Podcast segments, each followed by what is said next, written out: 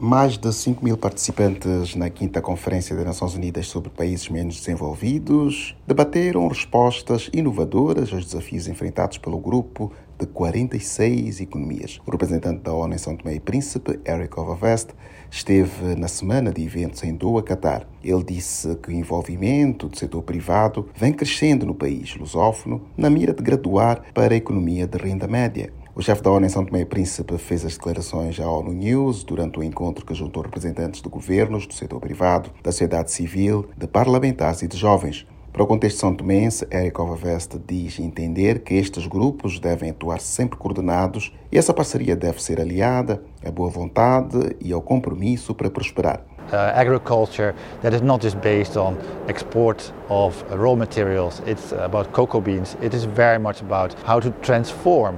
Como exemplo, afirmou a aposta na agricultura que não deve se basear apenas na exportação de matérias-primas, mas também na sua transformação em produtos acabados. Ele lembrou que o país é um forte exportador de cacau, feijão, baunilha e óleo de palma. Para o chefe da ONU em São Tomé e Príncipe, um dos maiores desafios é a mudança de mentalidade. O grupo de nações deve contar com próprias fontes de crescimento para sustentar sistemas de proteção social, setores sociais e garantir o cumprimento das metas globais. Da ONU News em Nova York, Eleutério Gavan.